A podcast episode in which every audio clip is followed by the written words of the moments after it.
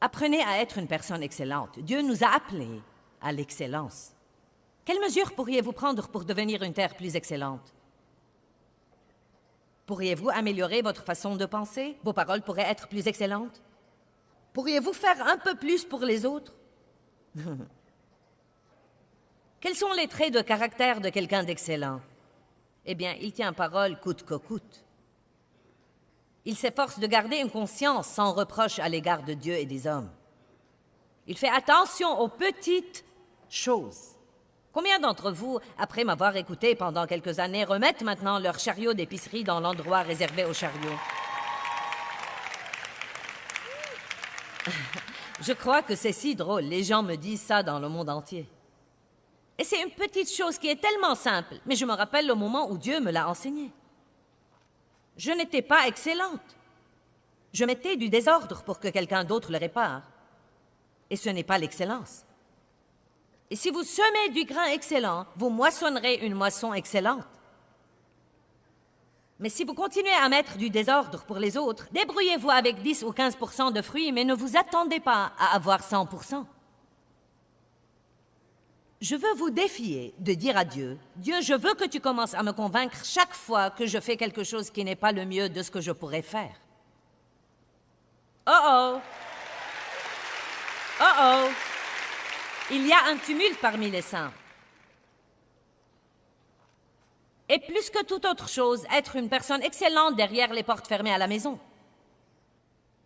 Ne le faites pas devant tout le monde pour impressionner quelqu'un. Vivez pour Dieu et non pas pour les gens. Parce qu'il peut tout voir, tout le temps. Que pouvons-nous faire pour être plus excellents? Quand on a demandé à Michel-Ange pourquoi il passait tellement de temps à faire la peinture sur un haut coin, sur le plafond de la chapelle Sixtine, puisque personne n'allait le voir de toute façon, il a dit Dieu le verra. Il n'y a pas très longtemps, nous relions dans les montagnes, et nous, j'ai oublié maintenant où nous étions exactement. Nous étions sur le chemin du retour et nous sommes entrés dans un champ quelque part et j'ai vu cette belle fleur qui se tenait là toute seule, une très belle fleur. Et j'ai parlé avec le Seigneur et je lui ai dit, pourquoi fais-tu de si belles choses? Et tu les mets dans des endroits où personne ne les verra jamais J'ai entendu tout de suite dans mon esprit, moi je les vois.